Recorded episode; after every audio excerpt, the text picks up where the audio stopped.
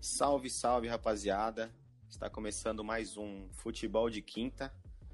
Meu nome é Guilherme Marques e, como sempre, estou junto dos meus companheiros Gustavo de Moraes, Elismar Silva e Rafael Azevedo. Considerações iniciais, Gustavo? Salve, salve, galera. Estamos aqui mais uma vez para falar de Champions League e vamos definir aí, já está definido algumas coisas aí, só vamos falar dos confrontos das oitavas de final. Muito bem, estamos aí com o nosso segundo episódio aí do podcast Futebol de Quinta, hoje falando mais uma vez de Champions League, alguns confrontos definidos. A gente vai falar aí de oitavas de final e bater um papo muito bacana aí. Salve, salve! Vamos falar sobre a Liga dos Campeões, como vocês disseram, e meu destaque vai para o Real Madrid e Manchester City, que para mim ainda esse confronto não está definido. É isso aí, rapaziada. Lembrando, já para vocês de, de início, estamos no Spotify, hein? Só procurar lá, podcast Futebol de Quinta. E em breve em mais algumas plataformas. Estamos também no YouTube, só procurar a mesma coisa, podcast Futebol de Quinta. E no Facebook, FUTEDQ. Vamos soletrar? F-U-T-E-D-E-Q. No Facebook e no Instagram, tá? Segue nós lá, dá um curtir no, no Facebook e segue a gente no Instagram. Futebol de Quinta. Voltamos com Futebol de Quinta e agora começaremos com ele. Fala aí, Gu. Então, né, conforme o Rafael falou aí, ele deu o destaque dele para Real Madrid e Manchester City. Acho que é o melhor confronto mesmo das, das oitavas de final.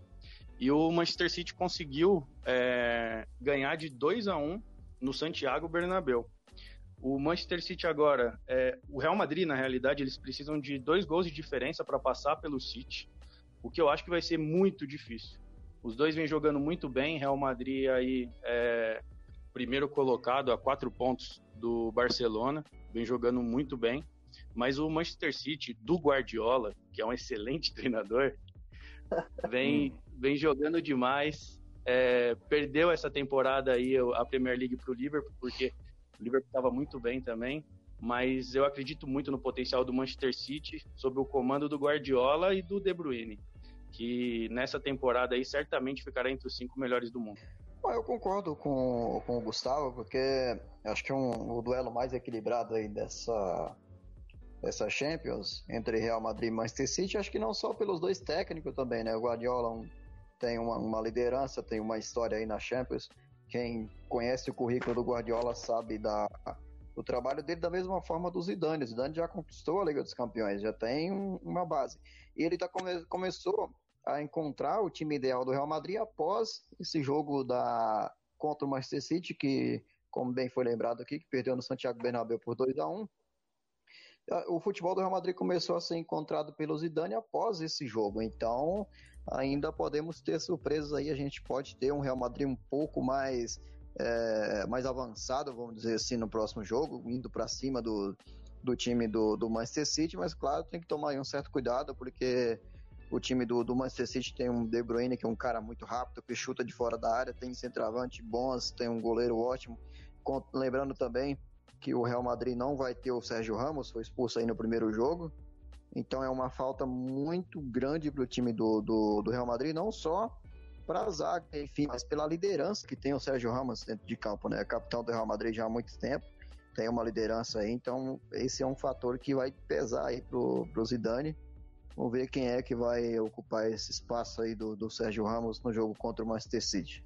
O Sérgio Ramos que fez bastantes gols aí decisivos e tanto no Campeonato Espanhol quanto na Champions League pelo Real Madrid, com certeza será um desfalque de peso para a equipe merengue, mas eu discordo quando o Gustavo fala que vai ser muito difícil isso acontecer. Lógico, a história não entra em campo, mas se a gente colocar o peso das duas equipes dentro de uma, de uma Liga dos Campeões, o Real Madrid é, é muito acima do Manchester City. Então, eu acho que não seja muito difícil, lógico.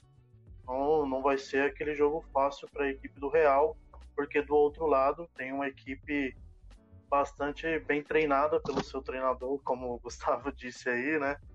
E idolatra o, o Guardiola, mas eu acredito ainda que o Real com o Zidane é, possa passar de fase nessas oitavas de final. Certo. Aqui, como somos um podcast democrático, é, o nome do senhor Gustavo foi citado pelo Rafael, então eu te dou o direito à réplica, Gustavo de Moraes. Então, eu, eu, ia pedir, eu ia pedir, eu ia pedir a fala.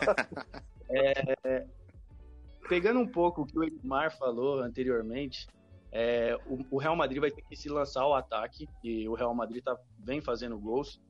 É, mas assim, o Manchester City na Premier League é o melhor ataque, tem 91 gols, é, tá jogando muita bola, então eu acho que se o Real Madrid ir muito para frente, vai dar espaço, e o ataque do City é muito veloz. Então eu acredito aí que o Real vai ter que tomar bastante cuidado com isso. Só que assim, né? É o peso da camisa, são 13 Champions League para o lado do Real Madrid contra nenhuma do City. Só que estarão jogando é, amando, né? No caso, porque vão precisar de dois gols aí do City. Mas, igual eu falei, é por esses motivos eu acredito na, na vitória aí do Manchester City.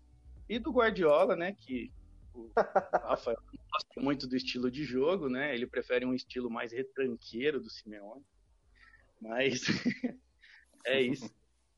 É, eu acredito, eu boto fé no, na molecada, né? Na molecada brasileira, na molecada brazuca.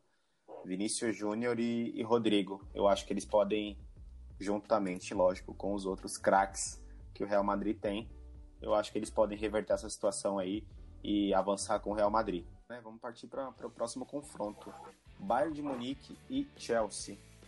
Elismar, o que, que você tem para me dizer desse jogo aí? Cara, esse jogo eu acho que é o menos considerado menos badalado em termos de resultado dessa oitava de final, Bayern de Munique e, e, Chelsea.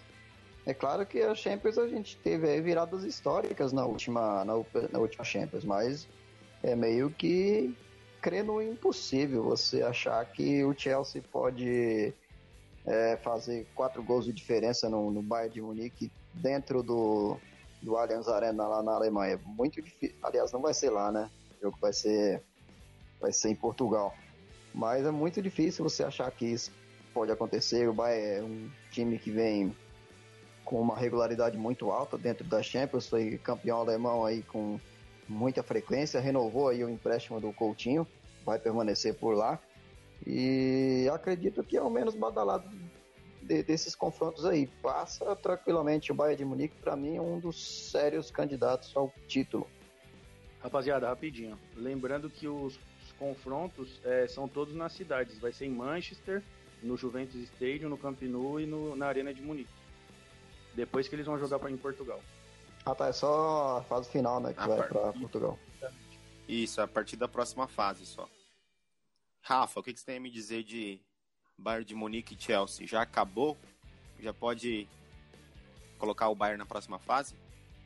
Ah, sem dúvidas. Bayern de Munique aí campeão alemão, jogando um excelente futebol, um dos melhores aí depois da volta desta pandemia, enquanto o Chelsea não não me faz brilhar os olhos o futebol que o Chelsea está jogando e ainda mais depois de ter tomado 3 a 0 dentro de casa. Acredito que é, será outra goleada do Bayern de Munique, ainda mais jogando em seus domínios na Alemanha, mesmo não tendo a sua torcida dentro do estádio. É, então, eu gostaria muito de defender o Chelsea, igual o Rafael falou, o último jogo aí deles tomou um sonoro 3 a 0 do, do Sheffield United também, e vem jogando, vem jogando um pouquinho melhor do que do que estava jogando antes da quarentena, só que não tem condições. O Bayern de Munique voltou muito bem e o Lewandowski voltou fazendo gol pra caramba.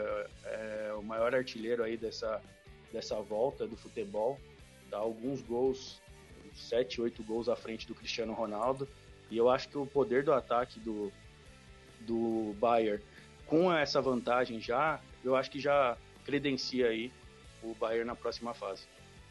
Olha, eu concordo com todos vocês. Acho que esse jogo também já foi. É lógico que a gente pode ter surpresa, mas o, o time do Bayern de Munique é um time muito consistente e o Chelsea não vem, não vem sendo convincente, convincente, né? Essa é a verdade.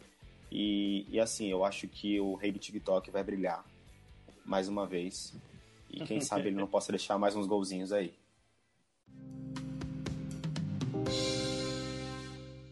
Gustavo de Moraes, Barcelona e Nápoles, por favor. Então, Barça e Nápoles, a gente teve um. Eu acredito em uma coisa, aí o Erismar acredita diferente. Eu acho que o, o Barcelona vai ter muita dificuldade para jogar com o Napoli. É, não, não vem muito bem jogando o espanhol. É, alguns acreditam que se não fosse o Ter Stegen e o, e o Messi, o time estaria em sexto, sétimo aí no campeonato, porque não vem bem mesmo. O Messi ainda se sobressai muito e o Ter Stegen lá atrás defende é, muita coisa. Só que e o Napoli é, de início, né, ganhou a Copa Itália em cima da Juventus. Tudo bem que não está jogando muita bola, mas o time do Gattuso é muito defensivo. E por mais que eles tenham que fazer um golzinho ali, por conta que o primeiro jogo foi foi um a um, né? E se for 0 a 0 é, no Camp Nou, o Barcelona passa é, pelo gol fora. Eu acredito eu acredito que o Napoli pode pode dificultar muitas coisas para o Barcelona por causa desse momento e por causa da, das tretas internas ali com Setien, com, com o técnico, né? E, e com o Messi. Bom, eu, eu já discordo. Eu acredito que o Barcelona vai vencer até fácil essa partida, porque todos nós sabemos que da parte individual tem o Messi que pode resolver a qualquer momento. É, no campeonato italiano, o Napoli não vem muito bem, e o Barcelona, por mais que, como eu disse no, no último podcast, pode haver algumas intrigas internamente, como do Messi e do auxiliar técnico ou com o próprio treinador, mas na hora de resolver mesmo de vencer a partida é, já é outra história. Então por isso eu acredito que o Barcelona vença até tranquilamente é, a equipe italiana. Ele gosta de ser do contra, vocês perceberam, né? É, tô, tô sentindo assim, queria, tô ficando pessoal. Eu, eu, só queria fazer uma ressalva, que ele falou que eu gostava do futebol retranqueiro, e eu queria falar que o Simeone já está classificado para a próxima fase. eu acho que esse daí a gente vai ter que falar no próximo. Então, Erismar, queria te fazer a seguinte pergunta. É, você concorda com o Rafa? Você acha que esse jogo já foi liquidado? Você descartaria o Napoli tão facilmente assim? Não, não descartaria, cara. Pode ser que o Barcelona ganhe. Eu acho que encontre sim um pouco de dificuldade. Por quê? Sistema defensivo, eu acho que o técnico do Napoli entende como ninguém o que é um sistema defensivo. É um campeão do mundo aí em 2006 pela seleção italiana, um dos melhores primeiros volantes que, que eu particularmente vi jogar no futebol europeu. Um cara muito aquela garra, aquela força do italiano, acho que poucos têm como ele tem esse fator que ele sabe aí armar um sistema defensivo como ninguém. Mas o Messi é um Messi, cara. Se você não conseguir armar um, um esquema de jogo que, que consiga impossibilitar o Messi de, de andar em campo, cara, é fatal. Uma bola para ele ali, um espacinho ali é fatal para ele. Colocar uma bola na rede, o jogo foi um empate. É, ou melhor, não foi um empate, é, foi um a um empate Barcelona e Nápoles. E então acho que uma bola para ele ali pode ser fatal, pode ser 1 a 0 ali, volta, segura, enfim, tem todo, todo esse detalhe aí, não é um jogo que está definido, mas eu coloco um pouco mais de favoritismo ao Barcelona por conta do fator casa, por conta de jogar no Camp Nou, de ter o Messi, coloca aí esse fator casa como favoritismo ao Barcelona. Certo, eu não descartaria o Napoli, porém é, acredito que o Barcelona seja o oposto, pelo menos vem sendo o oposto do que eu, é, do que eu comentei sobre o Bayern de Munique. O Barcelona não é um time consistente, porém tem, uma, tem um cara que resolve, né? Um cara que de uma hora para outra, ali nos 44 do segundo tempo, pode driblar dois, três jogadores e caixa. Então, acredito eu que, assim, com dor no coração, o Barcelona vai passar. e um complemento básico, possivelmente, um, segundo os jornais espanhóis, o Guardiola pode voltar para lá na próxima temporada. Próximo, próximo confronto, a Juve, né?